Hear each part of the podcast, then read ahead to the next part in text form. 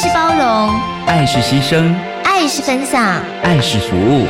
因为爱，特殊教育充满了无限的可能。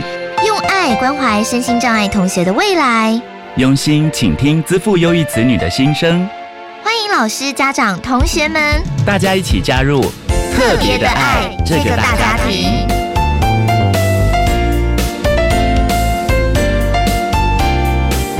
本节目由教育部学生事务及特殊教育司指导，国立教育广播电台监制。欢迎收听。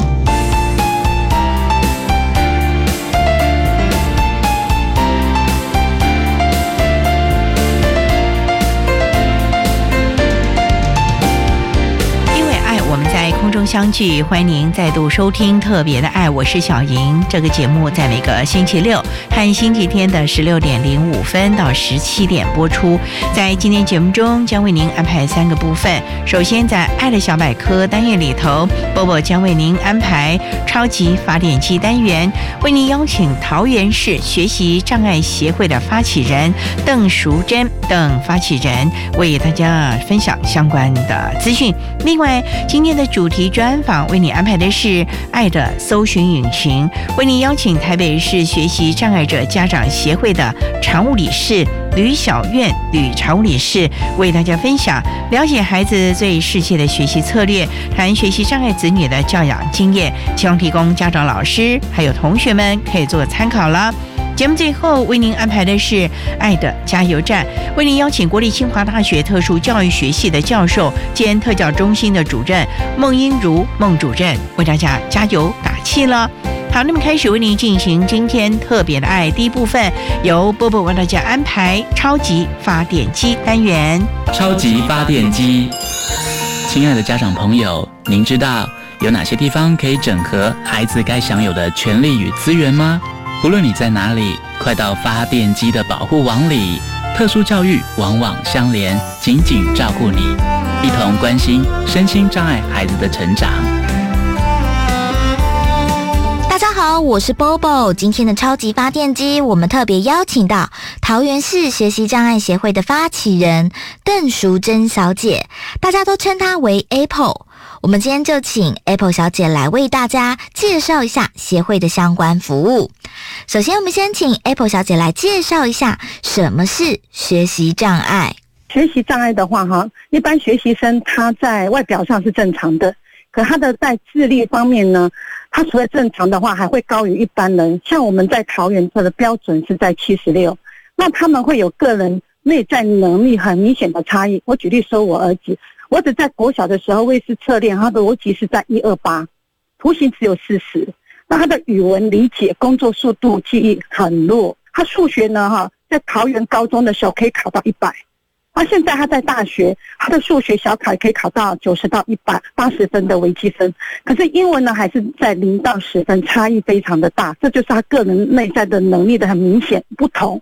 那在学业方面呢，也出了很大的问题，并不是老师教的不好，也不是说我们的环境给他刺激不够，是因为他的脑部的神经心理异常，他异常呢会发生在他的发展性跟学业性这两大功能。那发展性就是他的注意力啦、知觉动作啦、自动能力啦、记忆体啊，或者思考、推理、语言比较显著的明显的差异。还有学业就是他有阅读或者阅读理解。或是书写表达或拼字字音写字写不出来，或写镜面字，或者他算术数学算不出来，或是不太会数学，会表现到他的学习上真的很有困难。经过教育局的鉴定，派了特教老师来去做指导学习方法的策略，可是没有办法显著的改善，所以这就是学习障碍的特质。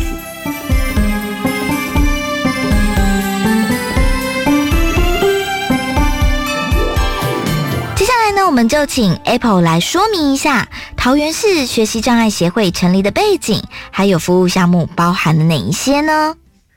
嗯，我们当初会来成立这个时候，是因为发现桃园是升格六都之后呢，学障人口一直在暴增，在国小、国中、高中，还有校长也发现，现在人口的出生率是下降的，可是我们的障碍并没有少，反而在增加，反而造成三方不利。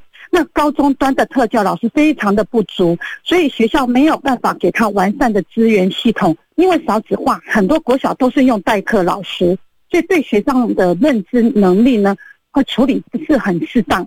所以台北中华学障协会发现此问题，就号召希望各个县市能够成立学障学习中心或是协会来帮助他们，那能帮助当地的学生、家长、老师来共同协助处理我们学障孩子的问题。那我服务的项目目前，因为我们是在筹备，所以我们现阶段呢会用大量宣导，在桃园有路班、路班宣导，还有补教业的合作圈服务，还有社区的关怀系统的通报。那因为桃园有十三个区域，所以我们希望能够组成一个关怀系统，有天使爸爸妈妈在那边，你有任何问题可以就近服务到他。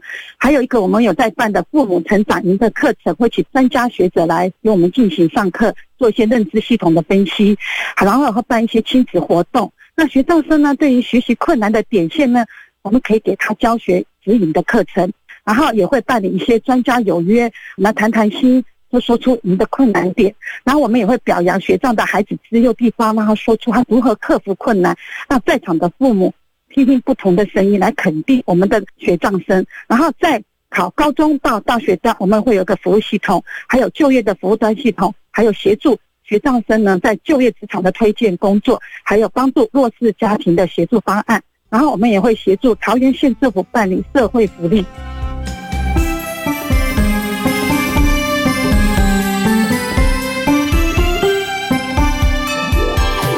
我们就请 Apple 来谈一谈桃园市学习障碍协会曾经举办过哪一些活动，在未来还有哪一些计划呢？曾经有在办过亲子活动 DIY，比如说父亲节啦，好，我们会做蛋糕粘土。或者我们会做个凤梨酥，然后第二个我们有办过父母成长营的讲座课程，有请一些在桃园表现优优的特教老师或是专家学者来帮我们进行。那目前呢，我们是在筹备，所以我们筹备的会议会比较多。那预估我们有分短、中、长期的计划。那在我们的桃园学校 FB，我们会在宣达。那在十二月后到一月这个之间呢，我们会办亲子圣诞活动，还有过年的糖果制作 DIY，所以欢迎大家可以。来这边一起来共同参与。那目前呢，桃园学长有组成一个赖的群组，所以大家参加 FB 的时候呢，我们会把你拉进来，那边就可以及时帮你服务。我们现在有在国小、国中、高中有在做升学宣导，还有注意事项，还有大学端的 ISP 的状况，分享大学生在大学生活的状况，让资讯透明化。还有及时处理，如果家长你的情绪或是孩子有问到问题了，我们会有请专门的学者或是专家来给你做进行对话，然后也会让你请你到我们的协会来做一对一的咨商处理，然后也在做特教法令的宣达，提高家长对法令的认知能力。还有我们有结合所有的县市跟学障团体活动来做全国性的课程宣导，鼓励大家不分区域都可以参加。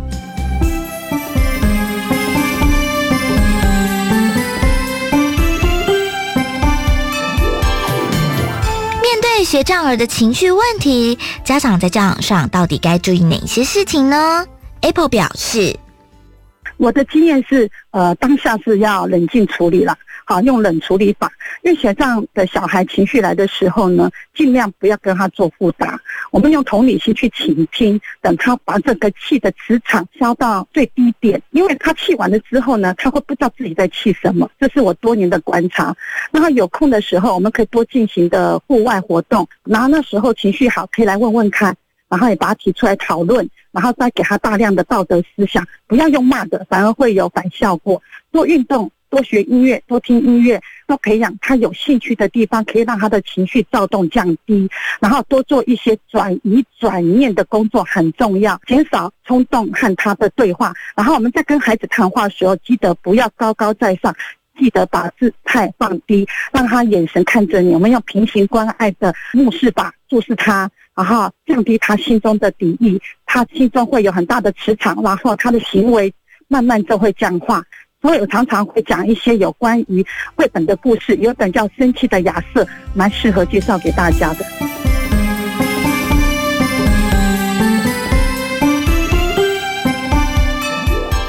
接下来呢，我们就请 Apple 分享一下，一般人如果跟有学习障碍的朋友相处，该注意哪一些事情呢？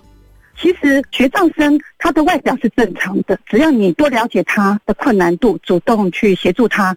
课业上呢不吝啬去关爱他，人际上呢多互动、多体谅，然后与一般人的相处，我觉得没有很大的差异。我儿子目前呢，他都没有用学障生去跟同学相处，都是用一般生，所以大家都很少知道他有障碍。那尽量让障碍生的孩子哈，有担任小老师啦。或是担任某种能力，去让他感觉说，哎，我也有自信，我也可以跟一般人一样，因为他们自己会给自己贴标签。这个心理学来讲哈，我们一定要给他做突破。所以我觉得可以鼓励我们的学障孩子跟一般生呢做合作服务的系统能力，我觉得这个很重要，这个架构的建立。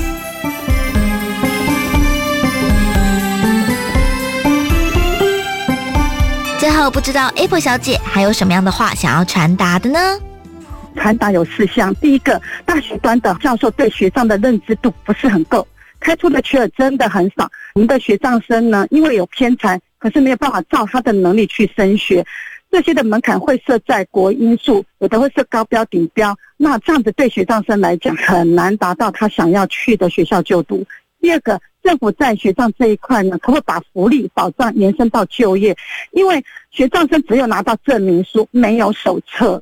劳委会那边就没有办法介入了，所以我希望这一点政府能够帮忙我们争取，给学障生在就业端不会有找工作的困难度，然后我们也可以透过协会达成一个共识，我们去可以帮他做呃人力转介，或是做资料转介，或是帮他做宣导，他的能力优势在哪里，达到人是人是才所需的双赢。那医学、教育、学障家庭，我们希望能够建立合作。关系，那每个人呢都有他的障碍，都会不同。我们学障很特别，他没办法复制，只能多参加协会讲座，多听听相关人员的经验分享，可以提高学障的爸爸们、妈妈们带孩子的方法，让你们会有自信的经营你的孩子的良好的互动关系。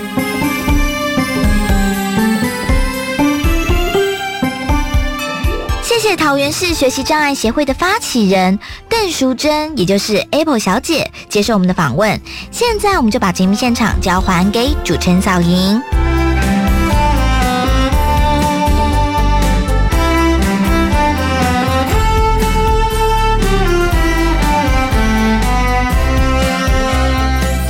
谢谢桃园市学习障碍协会的邓淑珍发起人以及波波为大家提供的资讯。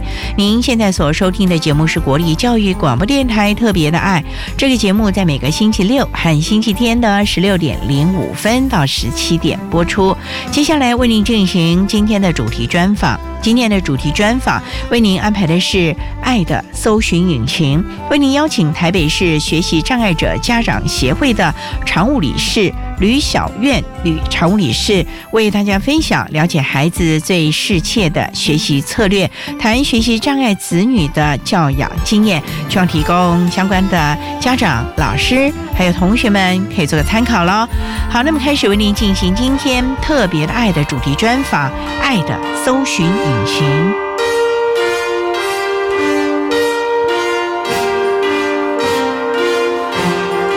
爱的搜寻引擎。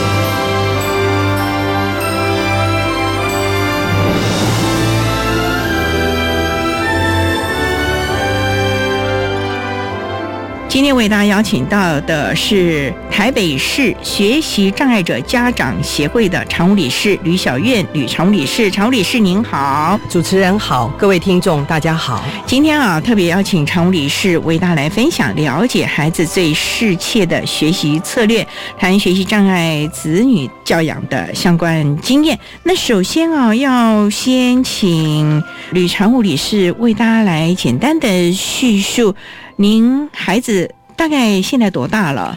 我女儿今年二十岁，目前在就读大学二年级。哦，已经这么大了。是，家里有几个孩子啊？我有两个女儿，刚刚提到这位是老二。老大的状况都还呃，老大状况都 OK，都很好。就老二是有这个学习障碍的这个状况。是那想请教常理事啊，当初是怎么发觉了小女儿在这个学习上有一些的困扰呢？这个孩子现在回想起来，其实他在呱呱坠地一直到就学之前，就有一些特质，比方他很怕跟人家四目。接触。他很小的时候很小的时候，对，大概生出来没多久，因为小孩嘛，抱在手上的时候，家人亲戚啊，可能都会来看看啊。可是他只要对于陌生的人，家人除外，他就会有那种恐惧的心态，他就会哭、闪躲。所以我们那个时候常开玩笑，就比方说舅舅啊，不熟悉的人，尤其是男士，甚至好像要假装在读书啦、看报啊，然后利用。不经意的时候，赶快偷偷瞄一眼看一下。但是当时我们从中并没有发现有什么异常，就觉得说那小孩子个性就是不一样。基本上从就学开始，你就会发现，因为就学是很多学生在一个环境里面，还是小学？小学在小学的时候就会发现它的特殊性，因为老师会有一些要求在学习上面，比方他在国字的教学、注音的教学，他会希望他在撇捺。勾挑很多上面按照规矩去做，写字要写在一个格子里面，不能超出来。比方说注音符号的“八”，必须从左左上右下，然后右上挑出去。像这样子的要求，其实是在就学之初，老师希望他们遵守的一个规矩。结果呢，在这一方面，小孩都很难达成。所以老师呢也觉得很纳闷。那我一个教养者在带姐姐的经验，在看她就觉得有明显的差别，所以有比较了。你自己有感，因为有对照的关系。你是从小就带着他们吗？是因为我先生是军人，所以他常年不在家，所以教养的问题基本上就是由我来承担。所以你是全职的，是我是全职的家庭主妇，也因为对照出来两个姐妹的不同，加上老师呢会。基于他教学的一个要求，也会常常跟我讨论，就说妹妹怎么不认真、不用功，就是很多标签的字语出来了。那我当时就觉得很怀疑，所以就发现是不是我需要针对妹妹的这些问题去处理、去面对。所以基本上应该是从小一开始。从他就学开始，我就发现事态是有点不一样的。那这个不一样呢？到底我们常务理事是如何去协助孩子？我们稍待啊，再请我们台北市学习障碍者家长协会的常务理事吕小燕吕常务理事，再为大家分享了解孩子最适切的学习策略，谈学习障碍子女的教养经验的相关分享喽。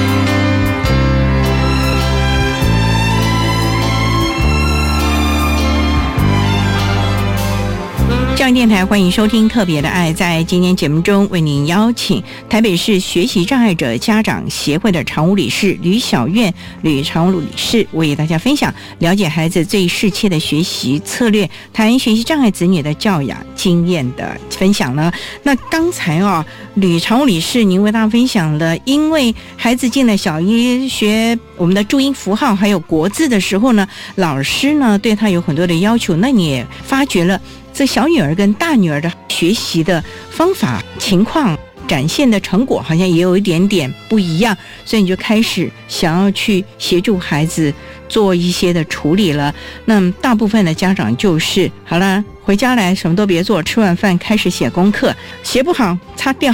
那您是怎么来协助他的呢？我想针对很多家有学习障碍孩子的家长来讲。刚刚主持人您提到的这个方法，大概是每一个人都有的经验，嗯而且是痛苦的经验对。那当然我也不例外，我也这样子你也做曾经过是，但是我比较幸运的是，我的时间并没有很长。我想这个攸关于我的个性，因为我本身也不是高学习成就，我一向对成绩这个东西我没有非常的在意，所以当他表现的不如。预期，我想每一个孩子在家长来讲都是有期待的。嗯那我比较在乎的是老师的标签化，因为老师当时一直告诉我他不认真、不用功。那这些东西，就我一个全职的妈妈来看，我是觉得他有一点被冤枉了，因为我并不觉得他有不认真，因为他也是很认真的在他写。回家就开始在努力啦。是，但是每一次得到老师的回应，让我觉得有点挫折，或者有一点被冤枉的感觉，所以我才发现这个孩子他可能有一些问题是需要我更深入去了解。所以您就我觉得我比较幸运的是，因为当时住家附近开了另外一个新的小学，标榜全新的，像美国的教育方法，用班群啊之类的。然后公立小学是公立小学，哦而且当时不用户籍，是丽湖国小。我就想给孩子另外一个环境，让他或许有不一样的成长的空间，嗯所以我就转学了那。是小几？小三的时候，哦小三哦小三的时候所以，前面一二年级其实他已经被老师冤枉很久是了，没。错。这一段过程，那当然我们亲子之间有不停的在拉扯。那我也考虑我的方法，就可能跟大家一样，疾病乱投医嘛。人家就说：“哎呀，哪一个安亲班很好啊？虽然你是家长，你每天有时间，但是你是不是一子而教？人家会把他带得很好。我也不只是考虑，我也真的这样做了。可是经过十几年回想起来，我现在跟我的孩子在谈的时候，这一段是他人生到目前为止他最痛的这一段。哦对，那还好时间并没有很长。嗯之后我就转学了，转学我想是他跟我人生上面一个很大的一个转机。哦，怎么说呢？因为转学的时候，应该说其实不是转学，因为那个学校新成立，他的年纪就是安排在这个班级、三年级。然后这位老师呢，我想他也是我人生一个很大的贵人，嗯因为他给了我。不一样的方向，他告诉我这个孩子他是不是在学习上面有一些需要帮忙的地方，您一去的时候就跟老师谈到孩子的情况了，是因为老师班上有好几十位孩子，他没有办法在很短的时间内了解。但是我的孩子，我觉得我要你让他认识，所以我在学校当爱心妈妈。除了服务学校之外，我也利用这个机会跟学校老师做近距离的密切的沟通，把我的孩子的问题跟他分享。之后呢，他也给我一个非常好的建议，他让我找到一个比较正确的方向，让我发现孩子是需要跟别人不一样的方法来指导，所以就帮我后续的路呢找到一个比较正确的陪伴的方向。所以从小学三年级开始，孩子就否极泰来了，开始应该算是很快乐的学习了吧？其实，刚刚主持人您提到的这个策略啊，我觉得策略就是一种对策谋略嘛。我觉得孩子的陪伴的学习啊、嗯是没有办法用一个制式的东西哦套在他身上的。今天我发现了孩子有需要陪伴的地方，但不表示我就能正确的做出来。对他最适切的陪伴，而且孩子也是一个独特的个体，他要怎么样面对他自身的问题，这也是我必须要带领他的。而且随着他的阶段，他有不一样的需求，对所以这个策略不停的要去修正，要去改变他。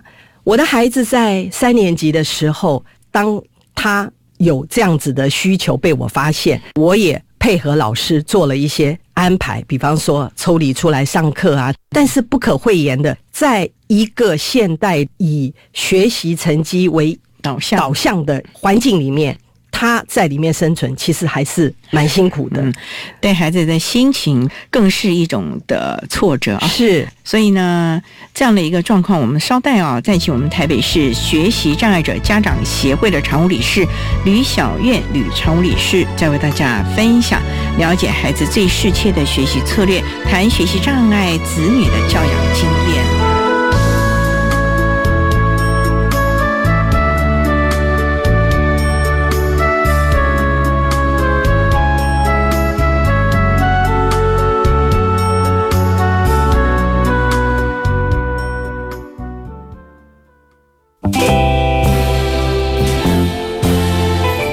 好，我是为台湾儿教基金会的创办人刘安婷。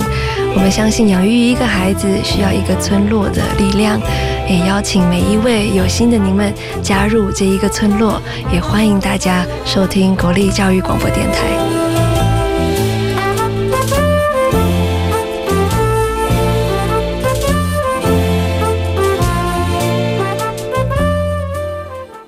考你三题，嗯，你知道十二年国教新课纲从什么时候实施吗？一百零八学年度。那之前要做什么呢？要做的事可多了，例如一百零七学年度加强落实高中规划，开设多元选修课程，鼓励教师积极参与培训，精进专业知识啊。新课纲重视哪些精神理念？当然是自发、互动、共好及终身学习。好优秀哦！以上广告是由教育部提供。我的同学因病失明，但他在经过重建技能培训后，和你我一样，喜欢园艺，喜欢烘焙，他也爱逛街，爱阅读，更用心投入工作。他失去的是视力，而不是能力。我是方念华，请支持有声书推展学会视障者就业计划，支持专线零二二三八九四九一五。管那么的水，罗嘎西木啊！大家好，我们是欧开合唱团。您现在收听的是教育电台。教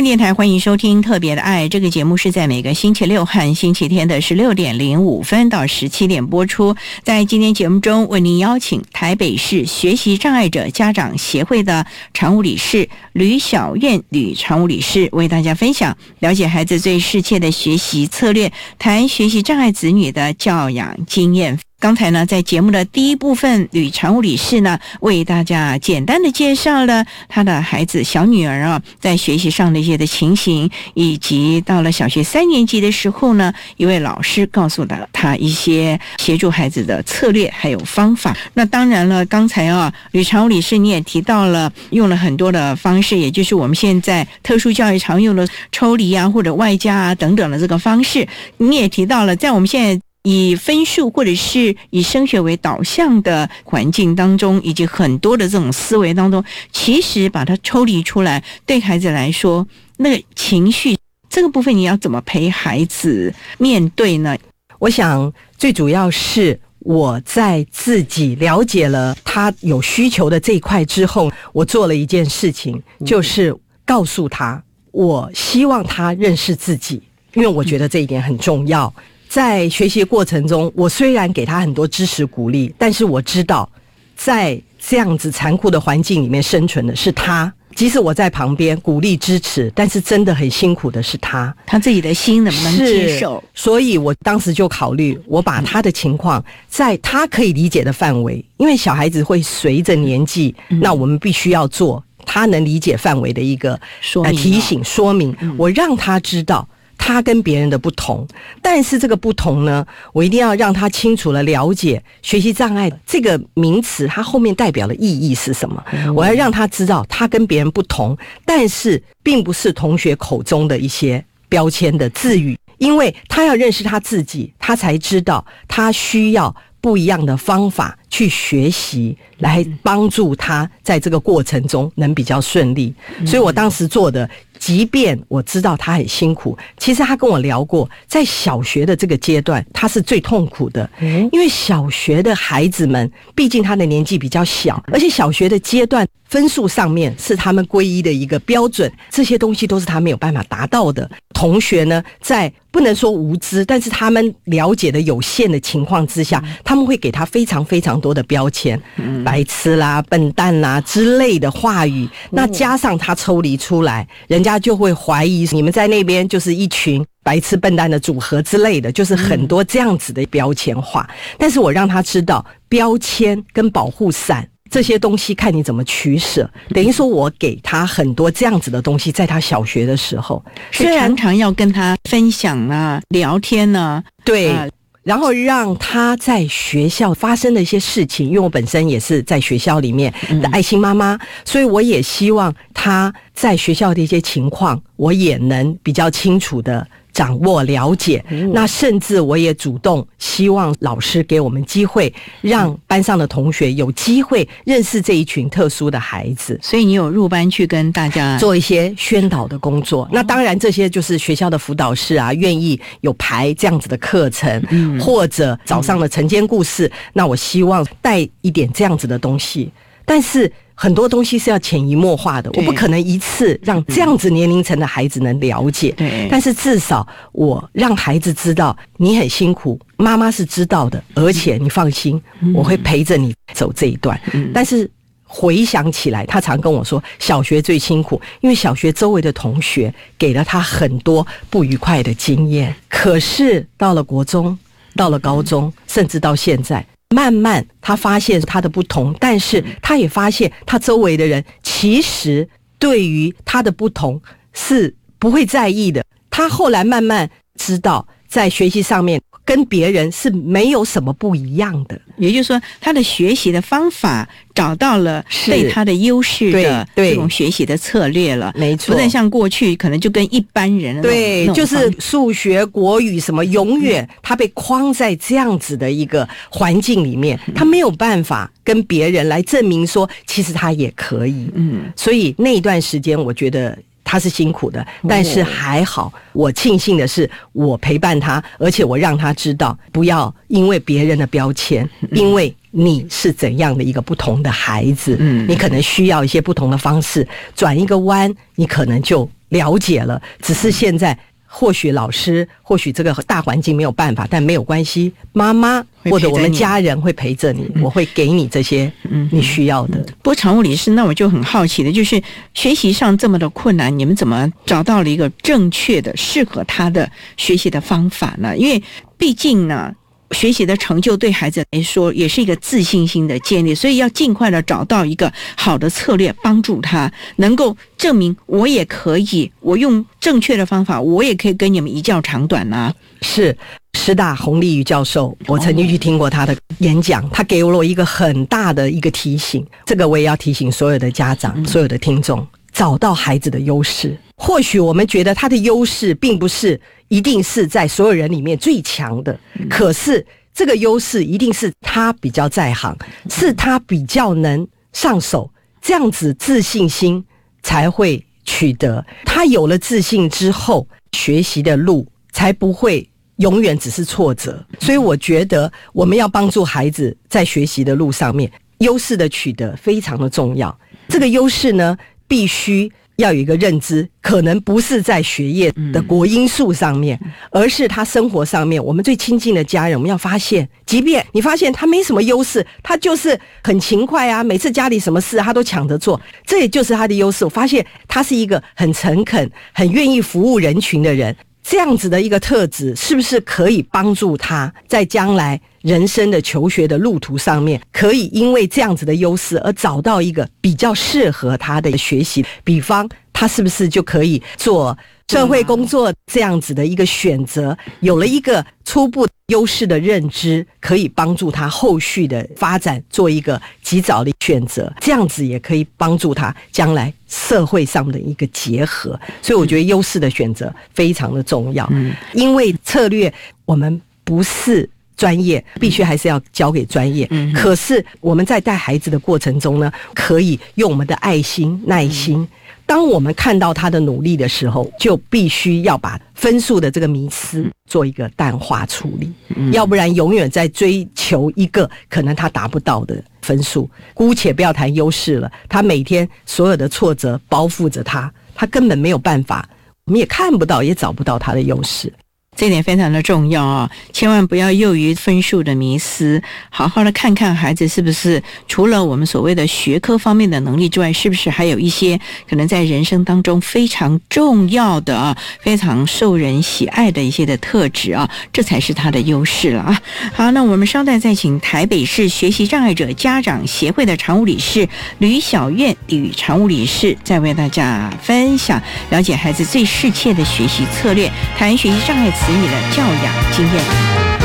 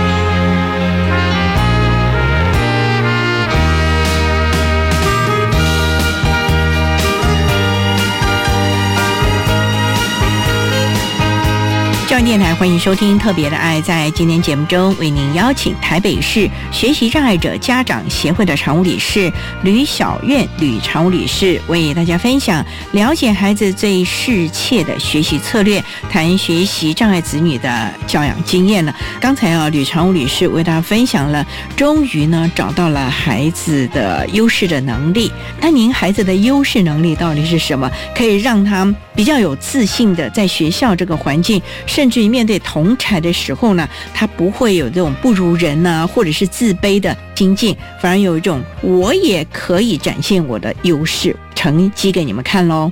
我想优势的部分呢，因为他大中的时间都是在学校，所以除了家长我们在家的发掘之外，我觉得也要仰赖学校里面我。在发掘优势上面，基本上我会看分数，就是我发现他在这一科的分数，老师给的评价很高，我就会觉得他可能在这一方面表现可以很好。我的孩子的优势是因为他在美术上面，我发现他有很多他自己的想法，他的创作也是有他独特的一面。那老师也给予很多很正面的评价。我也发现他在美术上面，他有独特的一些看法、想法。那我是基于这样子的观察，才发现说他有这样子的一个特质。那当然，我们的观察仅止于家长、老师的这一个部分。在国中台北市做的很好的一块，就是老师呢很用心，会帮他们做性向测验，就有一些数据呈现出来。他在艺术上面，他在符号啊或什么上面的一些分数。这些数据就可以帮助你在加深他在艺术上面分数是不是真的很高？那我就知道他真的在这一方面可以有一些表现的。当然，最重要的是我们要跟孩子在升学的这一块沟通，让他对未来的路也有他自己发声的机会。我告诉他说，如果将来我们又走这条路，那是不是我们在高中职这个阶段，针对你后续的发展做一个选择，让孩子。可以有机会表达他的意见，做一个比较适切的选择。将来呢，在走这条路的时候，是他自己的选择。家长，我们也可以给他一些建议啊什么的，而不是说你全部都是为了我或者选择。因为有些家长可能会对于一些名校啊，但是我的看法，我觉得适才适所非常重要。嗯，而且是以这个学生为最主要的导向，而不是家长希望他读哪里，然后帮他决定了。对你帮他决定了。不过常务理事啊，您刚才有提到了，就是知道了孩子可能在艺术方面有潜能和他的优势能力，那你在国中阶段的时候，是不是就开始培养他这方面？例如说，让他去学画啦，多方面的探索，他到底是在哪一个部分？可能是对色彩啊，或者是设计啊等等，有他独到的地方呢？是不是在 IEP 的设置的时候，也跟老师详细的讨论了呢？最主要在国二的时候有参加记忆班，学校老师有跟我讨论，就是在刚刚主持人您提到这个 IEP，我是对 IEP 这一个部分呢非常的注意，我会把孩子的需求或者我观察到孩子的一些问题，非常清楚的跟各管的老师还有导师做很详细的沟通，因为我觉得我们如果希望亲师达到一个很好的合作关系，我们希望借助学校给予我们一些协助，但是家长我们的角色也要出来，也要我们要让他知道这个孩子到底是怎么样，他需要什么，希望学校能给予什么协助，这一部分我们要讲得非常清楚，因为唯有这样才能真正达到 IEP 它的作用。我在发现孩子有这一块特质之后，我也必须要承认这一块是他比较优势。但是我刚刚讲过，他并不是在所有人里画画他是最棒、最顶嗯尖的。但是我并没有选择让他去外面学画，因为孩子呢对于补习不好的经验印象而且我也觉得有些补习班他可能是训练大于培养潜能的兴趣，嗯所以我觉得让他做一件愉快的事情，而不是强迫他每一个礼拜的哪一个时间固定一定要去完成一个什么。我的想法是希望让他做一件他高兴喜欢的事情，然后我请美术老师，当他有一些表现的时候，给予一些正向能量的支持，让他得到了自信。加上我刚刚提到，他有参加记忆班，学校有一个高中广告设计的探索的课程，他加入了这个探索课程之后，也有不错的表现。又增强了他选择这一块的决心，所以这些就是成就他后来愿意加入这样子的一个学校。最重要就是家长的陪伴，以及亲师良好的互动，学校和家庭共同的协助这个孩子找出最适切的学习的方向，是让孩子觉得只要我认真，我有我发展的部分了啊。是好，那我们稍待啊，再请台北市学习障碍者家长协会的常务理事吕小燕吕常务理事，再为大家分享了解孩子最适切的学习策略，谈学习障碍子女的教养经验。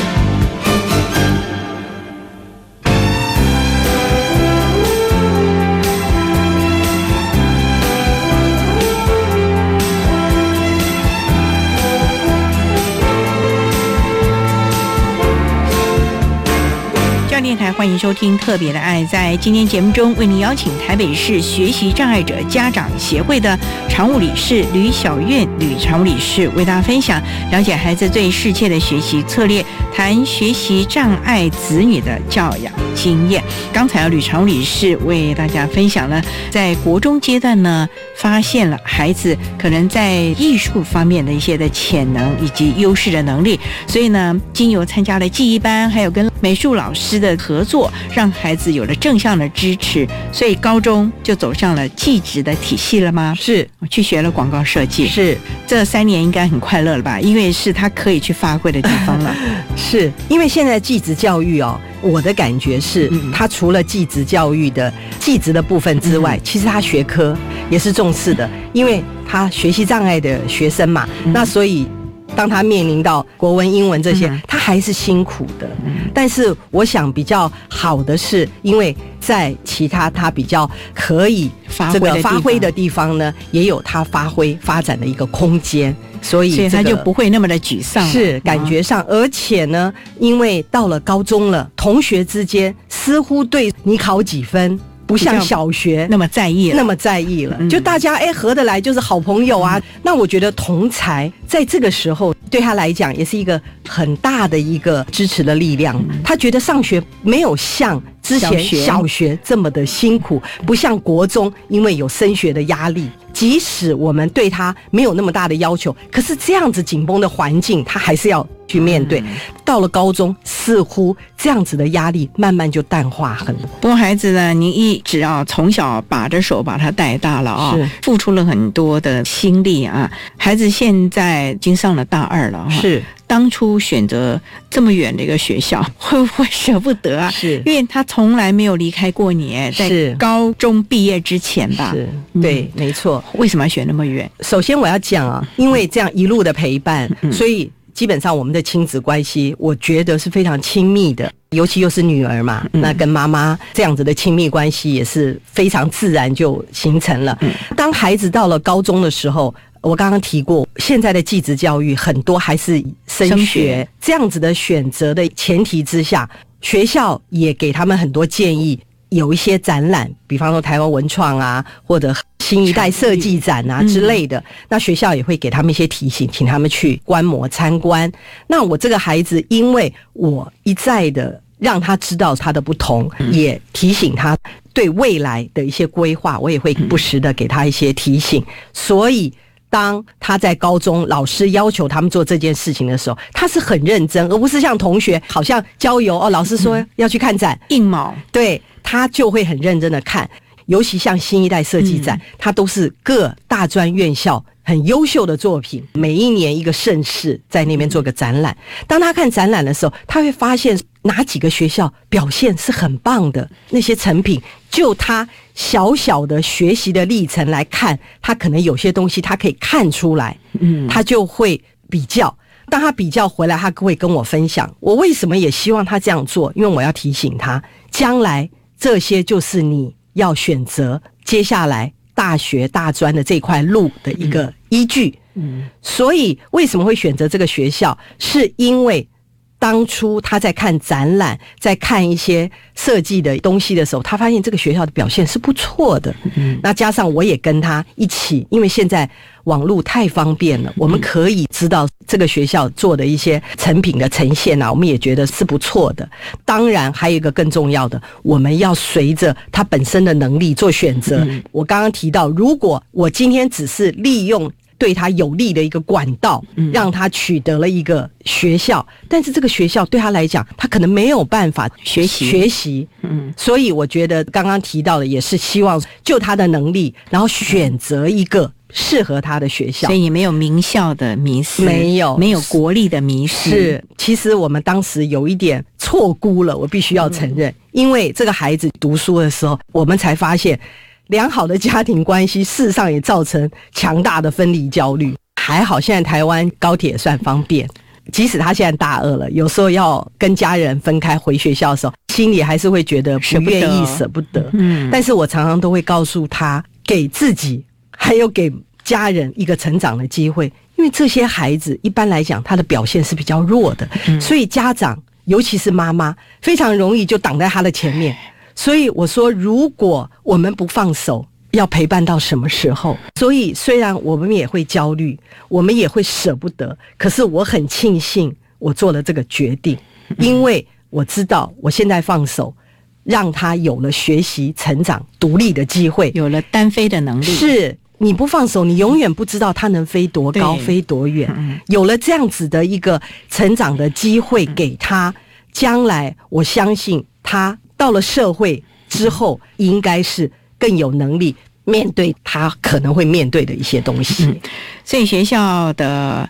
资源教室的辅导老师的支持服务，你有去跟老师们讨论过孩子在学校的学习啊，甚至于等等生活上吗？是在高中前的阶段，我们都是 IEP，即便到了高中，我还是跟老师讲，可不可以给我一个机会？因为他们看我的孩子觉得很好，因为我很庆幸的是，我的孩子他并不需要医疗上面的资源，所以呢，老师可能看他是觉得很好，但是我觉得。老师可能对他的认知不是像你们看到的，所以我会不放弃让老师认识他的机会。我会让老师知道他是一个怎么样的孩子，他在学习上面国文会有什么问题，比方他形体符号啊什么，我会具体的告诉老师。我觉得这一点非常重要，因为每一个学生的特质呈现出来是不一样的，所以我在前面的阶段。高中、国中这些，我都非常珍惜我的 IEP。我会跟老师做一个很清楚跟良好的沟通。我希望老师也愿意给我协助，那我也愿意做全部的配合。但是到了大学，就是我们讲的 ISP，就是一个支持的教育，就变得说，你有需求，你跟老师讲，老师不会像。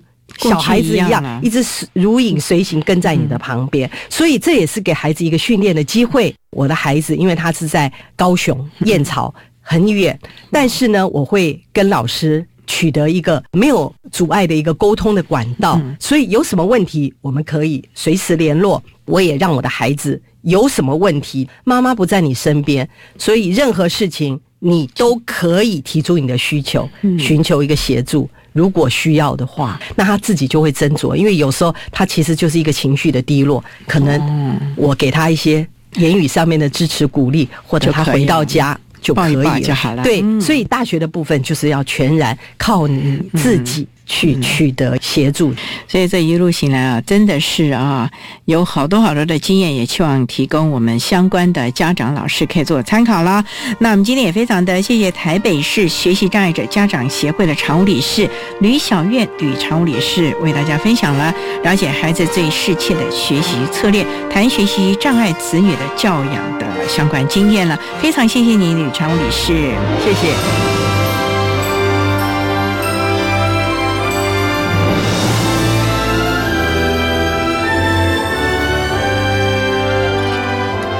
谢台北市学习障碍者家长协会的吕小院常务理事为大家分享了学习障碍子女的教养经验，希望提供相关的老师家长们可以做参考了。您现在所收听的节目是国立教育广播电台特别的爱节目，最后为您安排的是爱的加油站，为您邀请国立清华大学特殊教育学系的教授兼国立清华大学特教中心的主任孟英如孟主任为大家加油打气喽。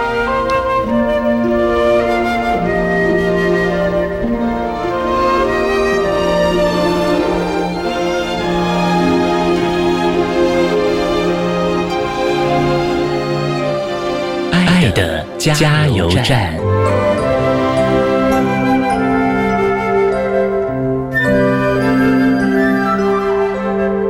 我是清华大学特教系教授孟英如，今天很希望跟各位共享的是，我觉得在人的一生中哦，能够做最好的自己，就是最快乐的事。那我很相信，越快乐才越成功。所以，先找到什么事是你喜欢的。然后呢，好好的去做，你的兴趣跟工作可以结合的话，那是别人给我们最大的祝福。谢谢。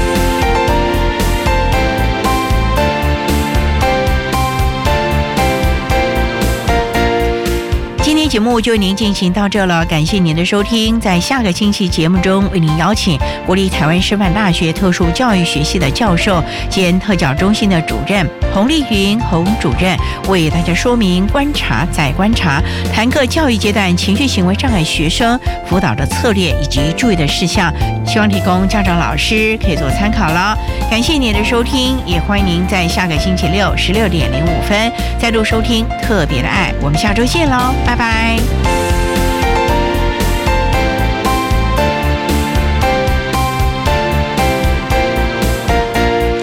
嗨，各位听众，大家好，我是国立台北教育大学特教中心主任齐宝生老师。我们特教中心提供特殊教育相关咨询服务。若是家长还有老师有任何问题，欢迎打电话来咨询。我们的电话是二七三六六七五五二七三六六七五五。谢谢喽，拜拜。